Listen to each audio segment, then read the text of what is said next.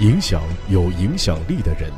中国新闻周刊，欢迎收听中国新闻周刊。本期我们要分享的文章：上海国际学校的烂番茄和团餐巨头的大生意。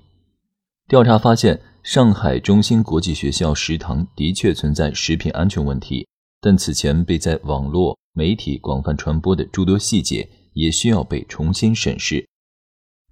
去年十月十九日晚，《新民晚报》一则题为“上海中心国际学校后厨发现过期食物，番茄长毛，洋葱变质”的报道引发关注。文章称，家长们在食堂后厨发现已经长出绿毛的番茄和不能食用的洋葱。该事件在网络迅速发酵，家长们拍摄的视频、照片等素材被诸多自媒体二次加工之后，引发公众对食品安全问题的又一轮担忧。但此前被在网络媒体广泛传播的诸多细节，也需要被重新审视。被烂番茄引爆的情绪。风奇的孩子是上海中心学校的一名学生。去年十月十七日中午，他在一个名为。中文部小学 PTA News 的微信群中见到几张学校餐食的照片，这几张照片显示的餐食量少，品种单一。照片是一位家长在参加学校举办的讲座之后，顺路拍摄于学校食堂。群内皆是上海中心学校小学中文部的家长，他们每年为孩子支付的学费为五万余元，孩子每餐餐食费是二十四元。风奇见到这些照片那一刻，感觉太差了。不值这个钱。微信群的消息很快弹至数百条，家长们纷纷指责食堂餐食情况。微信群中的家委会成员给大家发了一个学校的公共邮箱，建议有意见的家长向学校写信。此外，在家长的要求下，校方答应此后几天由家委会午餐小组成员将学校食堂的午餐拍摄照片发至微信群，让家长过目，解释十七日的餐食情况。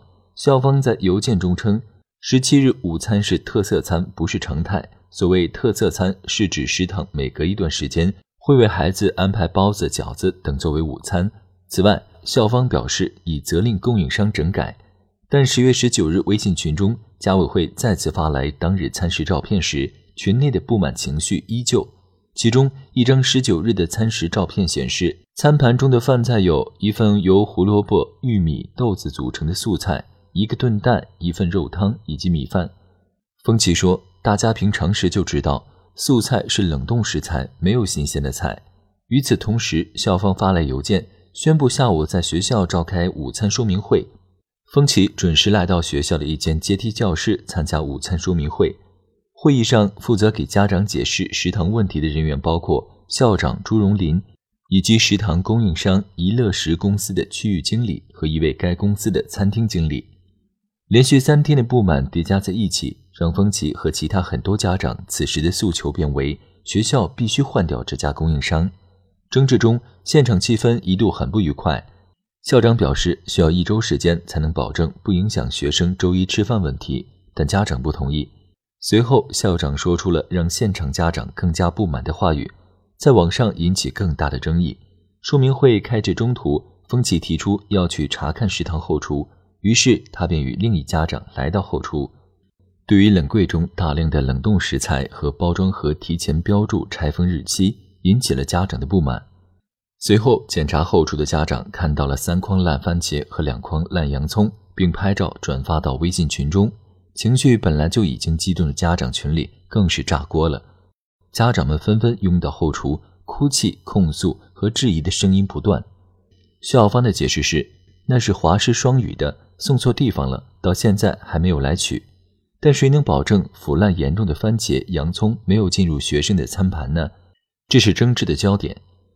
纷扰的现场中，有的家长拨打了报警电话。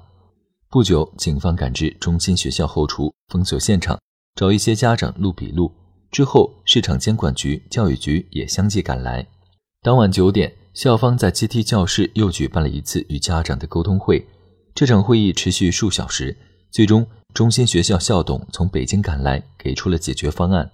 事后，上海市食药监局教委展开调查，在处置通报会中公布了对宜乐食在上海服务的其他二十八家学校食堂的调查情况，其中有两家学校食堂查出食品安全问题，查见一瓶调味品虚假标注标签；上海协和国际学校食堂查见一瓶过期调味品。另外，责令存在食品安全问题的三所学校立即停止由宜乐食继续提供餐饮服务，并对涉事公司宜乐食立案调查。这一天，校方和宜乐食公司的致歉通告也陆续出现，其中校方称已将校长、内务处主任、食堂管理员免职并接受调查；宜乐食公司称涉及少量问题食材并未使用，目前未发现与食品相关的病例报告。